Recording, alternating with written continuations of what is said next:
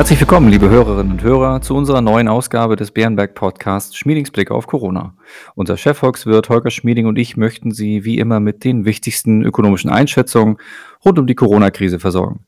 Mein Name ist Klaus Newe, ich leite das Wealth Management von Bärenberg in Deutschland. Hallo, Herr Schmieding. Hallo, Herr Newe.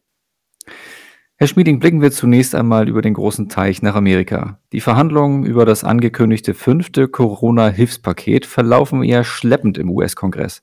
Am Freitag vergangener Woche wurden die Gespräche zwischen den Demokraten und Präsidialamt zunächst ergebnislos abgebrochen. Die Republikaner halten an einem Maximalvolumen von rund einer Billion Dollar fest, während die Demokraten kürzlich ihren ursprünglichen Vorschlag in Höhe von drei auf 2 Billionen Dollar verringert haben. Präsident Trump hat angeordnet, einige Hilfen per Dekret umzusetzen, wobei die rechtliche Grundlage dafür wohl eher zweifelhaft ist. Herr Schmieding, was bedeutet das Konjunkturpaket für die Börse und wie wichtig sind das Paket und sein Umfang für die gesamtwirtschaftliche Entwicklung in den USA?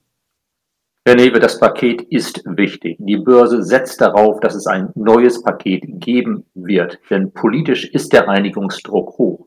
Viele Bürger würden es bald merken, wenn die Hilfen nicht verlängert werden. Die US-Konjunktur ist noch nicht gut genug, um die Hilfen auslaufen zu lassen. Und ich denke weiterhin, dass vor den anstehenden Wahlen keine der beiden Seiten sich dem Risiko wirklich aussetzen möchte, dass die Bürger dieser Seite die Schuld dafür geben, dass die Hilfen ausgelaufen sind. Also politische Spielchen, das wird uns noch beschäftigen, vielleicht ein, zwei Wochen. Aber es bleibt wahrscheinlich, dass es ein gewisses Paket geben wird, vermutlich etwas oberhalb der eine Billion Dollar, die die Republikaner möchten. Für die Konjunktur ist das Paket wichtig. Zunächst einmal gäbe es keine Einigung, zumindest nicht eine Einigung auf, sagen wir mal, ein Übergangspaket bis Ende des Jahres, dann wäre das ein Vertrauensschock für viele Bürger, für Unternehmen, für die Konjunktur. Das würde man wahrscheinlich bald in Stimmungsindikatoren und vor allen Dingen auch im Ausgabeverhalten der Bürger merken. Zum anderen gäbe es tatsächlich ohne ein neues Paket erhebliche Einkommensverluste kurzfristig, gerade am unteren Ende der Einkommensskala und dazu wahrscheinlich mehr Insolvenzen, gerade bei Kleinunternehmen. Das wäre wirtschaftlich unangenehm, politisch unangenehm. Also ich denke, dass im Interesse der US-Konjunktur für den weiteren Jahresverlauf es wohl doch eine gewisse Anschlussfinanzierung, eine Art neues Paket geben wird. Verstehe ich es richtig? Sie sagen damit, die Signalwirkung, dass es zu einer Einigung kommt, ist letztendlich relevanter als die wirkliche Höhe? Ich würde sagen, der Vertrauenseffekt ist immer sehr wichtig und oftmals in der Konjunktur. Konjunktur ist Vertrauenssache, sogar kurzfristig wichtiger als die eigentlichen Ausgaben. Die Bürger, die Unternehmen brauchen das Signal, dass die staatlichen Übergangshilfen weiterlaufen, solange sie notwendig sind. Ohne ein solches Signal könnte es eben jenseits der Einkommensverluste einen Rückschlag geben. Die Konjunktur nimmt ja auch Einfluss auf die Börse. Natürlich hängt es irgendwie zusammen. Eine andere Entwicklung scheinen die Börsen weitgehend zu ignorieren, nämlich die weiterhin hohe Zahl an Corona-Neuinfektionen in den USA, auch wenn es bei einigen Zahlen nach kleinen Fortschritten aussieht. Woran liegt das? Die Börse ist recht optimistisch gestimmt. Die Fallzahlen in den USA sind erschreckend hoch, aber sie sind eben doch zurückgegangen in den letzten gut drei Wochen von etwa 65.000 Neuinfektionen pro Tag Mitte Juli auf etwa 55.000 pro Tag jetzt. Das geht in die richtige Richtung. Also es zeichnet sich ab, dass tatsächlich die relativ maßvollen neuen Einschränkungen auf Ebene einer einiger Bundesstaaten und dass ein etwas vorsichtigeres Verhalten der Bürger ausreicht, um diese Welle in den USA doch wieder in den Griff zu bekommen. Und es zeichnet sich damit ab, dass es neue, harte, umfangreiche Lockdowns nicht geben muss. Solche Lockdowns wären sehr schädlich für die Konjunktur. Wenn wir keine solchen Lockdowns bekommen, dürfte der Aufschwung insgesamt weiterlaufen. Und das ist das, worauf die Börsen setzen. Nun haben wir ja, wir bleiben in den USA, ähm, die Präsidentschaftswahlen vor uns. Und das mitten in solch einer Pandemie. Insofern, das wird die nächsten Wochen sicher regelmäßig Thema sein. Jetzt hat aktuell der demokratische Präsidentschaftskandidat Joe Biden die Qual der Wahl bei den Nominierungen seiner Vizepräsidentin. Der Ruf nach Diversity wurde von vielen Seiten erhoben und nun hat sich der 77-Jährige für die kalifornische Senatorin Kamala Harris entschieden, die jamaikanisch-indische Wurzeln hat und immerhin nur 55 Jahre alt ist. Wie bewerten Sie das Paar der Demokraten, insbesondere in Bezug auf dessen Wirkung auf die Wähler? Ich glaube, die Wirkung auf die Wähler wird sich nicht wesentlich ändern durch Bidens Wahl der Bewerberin für den Vizeposten. Denn er hat keine Überraschung geliefert. Das war etwa erwartet worden, dass Kamala Harris wahrscheinlich das Angebot bekommen würde. Sie ist in gewissem Sinne für Biden die sichere Wahl. Sie hat Erfahrung im Senat. Sie war selbst Kandidatin der Demokraten, hat es dann nicht geschafft gegen Biden, ist aber während des Vorwahlkampfes in den ersten Monaten des Jahres von der Presse kräftig unter die Lupe genommen worden. Bei ihr ist damit das Risiko relativ gering, dass es da noch einen Skandal geben könnte, der ihr schaden könnte. Man hat schließlich schon sehr genau auf sie geschaut. Sie ist insgesamt von ihrem Profil wohl Mitte links. Sie könnte es schaffen, afroamerikanische Wähler anzusprechen, ohne dass man bei ihr eine Radikalität finden würde, die dann andere Bevölkerungsschichten möglicherweise von der Wahl abhalten würde. Also alles in allem würde ich sagen, für Biden ist das wahrscheinlich eine Art sichere Wahl. In den USA gibt es jetzt mit Biden-Harris gegenüber Trump eine klare Alternative. Dieses Paar Biden-Harris würde ich nach europäischen Maßstäben als Mitte-Links bewerten. Sollten sie sich durchsetzen und die Chancen dafür sind ganz gut, auch wenn der Vorsprung von Biden in den letzten drei Wochen etwas abgenommen hat. Die Chancen sind immer noch besser als 50 Prozent, dass Biden es schafft. Dann dürfte insgesamt die US-Politik sich ändern auf folgende Art. Eine ruhigere Außen- und Handelspolitik, das wäre eher gut für die Welt, auch wenn Biden sicherlich kein Freihändler ist. Biden würde vor allen Dingen, wenn es auch im Senat für eine Mehrheit für die Demokraten reichen sollte, das ist denkbar, wenn also die Demokraten in beiden Häusern des Parlaments eine Mehrheit hätten, er würde dann einige Steuersenkungen von Trump zurücknehmen können. Er würde einige Regulierungen einführen. Das würde Teile der US-Wirtschaft wahrscheinlich belasten. Aber relativ zu dem weltwirtschaftlichen Vorteil ruhigerer Handelspolitik, ein gemeinsames Auftreten Europa und USA gegenüber China statt des Trumpschen Einschlagen in jede Richtung. Das wäre insgesamt wahrscheinlich nach einer gewissen Überlegungsphase für die Märkte doch nicht negativ, eher positiv. Das heißt, man kann es zusammenfassen mit statt America First setzt Biden auf Safety First und versucht wahltaktisch seinen Vorsprung jetzt zu sichern, statt ins Risiko zu stellen?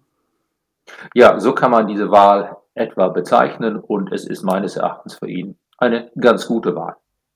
Dann kommen wir nur noch mal zu Großbritannien, dem Land, das zumindest vor einigen Jahren noch für uns ein fast ebenso wichtiger Handelspartner war wie die USA. Dort ist die Wirtschaftsleistung laut der am Mittwoch veröffentlichten Zahlen im zweiten Quartal um 20,4 Prozent eingebrochen. Das ist immerhin doppelt so schlimm wie das deutsche Minus von 10,1 Prozent. Herr Schmieding, was läuft dort schief? Kann dies einen Einfluss haben auf die Verhandlungen zwischen Großbritannien und der EU über ihre künftigen Wirtschaftsbeziehungen nach 2020? Überspitzt gesagt ist das der Unterschied zwischen Boris Johnson und Angela Merkel. Wir haben gesehen, was es ausmacht, wenn man eine kompetente Regierung hat. In Großbritannien hat Boris Johnson eine Zeit lang das Virus nicht hinreichend ernst genommen. Er hat kritische acht, neun Tage gezögert, um Lockdowns anzuordnen. Und in dieser Phase des exponentiellen Wachstums der Fälle im März haben acht, neun Tage Zögern sehr viel ausgemacht. Die Folge ist nicht nur, dass die Sterblichkeit in Großbritannien deutlich mehr gestiegen ist als in vielen anderen Ländern. Die Folge ist auch, dass Großbritannien dann Ende April, im Mai seine Lockdowns erst nur viel langsamer wieder lockern konnte, als das in Deutschland und weiten Teilen des Kontinents der Fall war. Entsprechend sind die Schäden in der Wirtschaft im zweiten Quartal, also April, Mai, Juni zusammengenommen, in Großbritannien bei längeren Lockdowns deutlich größer. Allerdings muss man auch sagen, dass mittlerweile Großbritannien eine andere Politik eingeschlagen hat. Es ist jetzt relativ vorsichtig im Umgang mit dem Virus. Man kann sagen, Boris Johnson hat zumindest diese Lektion gelernt. Und damit sind die Chancen ganz gut, dass auch Großbritannien im dritten Quartal, sagen wir mal, die Hälfte des Einbruchs des zweiten Quartals wieder ausgleichen kann. Beim Brexit zeichnet sich leider bisher nicht ab, dass dieser Pandemie-Schock in Großbritannien zu einem Umdenken führt. Es wird weiter hart verhandelt, es wird weiter von London aus auf relativ harten Positionen beharrt. Allerdings wissen wir aus Erfahrung, Ende letzten Jahres beispielsweise, dass Boris Johnson durchaus sprunghaft ist und möglicherweise im letzten Moment noch einlenkt, da auch die EU eine gewisse Flexibilität zeigt beispielsweise bei den Details der Verhandlungen über die Fischereiregeln, beispielsweise bei den genauen Details darüber, wie man künftig die gemeinsamen Wettbewerbsregeln, die es bisher gibt, auf Großbritannien anwendet und wie viel Spielraum Großbritannien hat, davon abzuweichen. Da es eine gewisse Flexibilität gibt, gibt es immerhin eine Chance von, sagen wir, 30, 35 Prozent, dass doch noch ein gutes Handelsabkommen dabei herauskommt, statt nur eines Mini-Abkommens, wie es uns sonst vielleicht droht, oder eines völlig ungeregelten Ausstiegs der Briten aus dem gemeinsamen Markt zum Jahresende. Jetzt haben Sie gerade Angela Merkel vergleichend ins Spiel gebracht und das nehmen wir mal zum Anlass, zum Schluss noch einen Blick auf die Innenpolitik zu werfen. Die SPD hat ziemlich früh mit Olaf Scholz ihren Kanzlerkandidaten gekürt. Wie bewerten Sie als Volkswirt die politischen Leistungen von Olaf Scholz und würden Sie von einem Kanzler Scholz einen spürbaren Wechsel in der Wirtschaftspolitik erwarten, beispielsweise in einer rot-rot-grünen Koalition? Olaf Scholz hat als Politiker schon viel geleistet. Er ist aktuell ein wichtiger Teil einer Regierung, die, wie wir in der Corona-Krise gesehen haben, das Land relativ kompetent führt. Das ist ja nicht nur die Kanzlerin, das sind mehrere andere, zu denen ganz prominent auch Olaf Scholz gehört.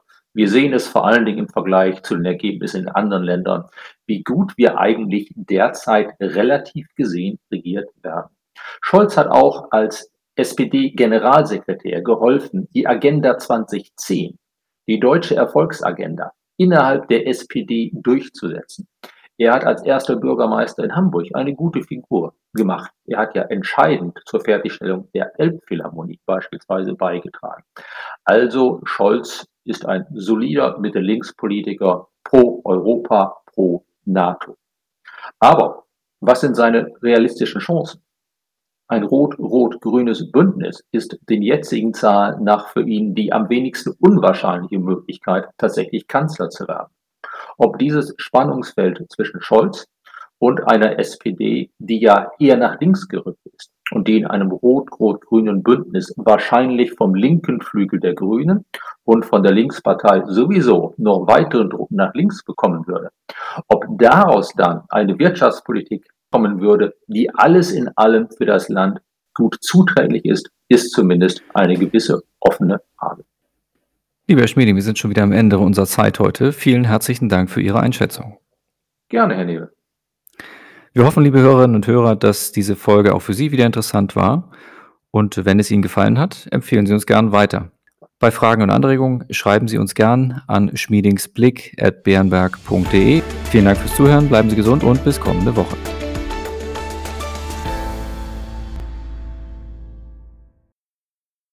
Wichtiger Hinweis: Bei dieser Information handelt es sich um eine Marketingmitteilung. Bei diesem Podcast und bei Referenzen zu emittenten Finanzinstrumenten oder Finanzprodukten handelt es sich nicht um eine Anlagestrategieempfehlung im Sinne des Artikels 3 Absatz 1 Nummer 34 der Verordnung EU Nummer 596-2014 oder um eine Anlageempfehlung im Sinne des Artikels 3 Absatz 1 Nummer 35 der Verordnung EU Nummer 596-2014 jeweils in Verbindung mit 85 Absatz 1 WPHG. Als Marketingmitteilung genügt diese Information nicht allen gesetzlichen Anforderungen zur Gewährleistung der Unvoreingenommenheit von Anlageempfehlungen und Anlagestrategieempfehlungen und unterliegt keinem Verbot des Handelns vor der Veröffentlichung von Anlageempfehlungen und Anlagestrategieempfehlungen. Diese Information soll Ihnen Gelegenheit geben, sich selbst ein Bild über eine Anlagemöglichkeit zu machen. Es ersetzt jedoch keine rechtliche, steuerliche oder individuelle finanzielle Beratung. Ihre Anlagenziele sowie Ihre persönlichen und wirtschaftlichen Verhältnisse wurden ebenfalls nicht berücksichtigt. Wir weisen daher ausdrücklich darauf hin, dass diese Information keine individuelle Anlageberatung darstellt. Eventuell beschriebene Produkte oder Wertpapiere sind möglicherweise nicht in allen Ländern oder nur bestimmten Anlagekategorien zum Erwerb verfügbar.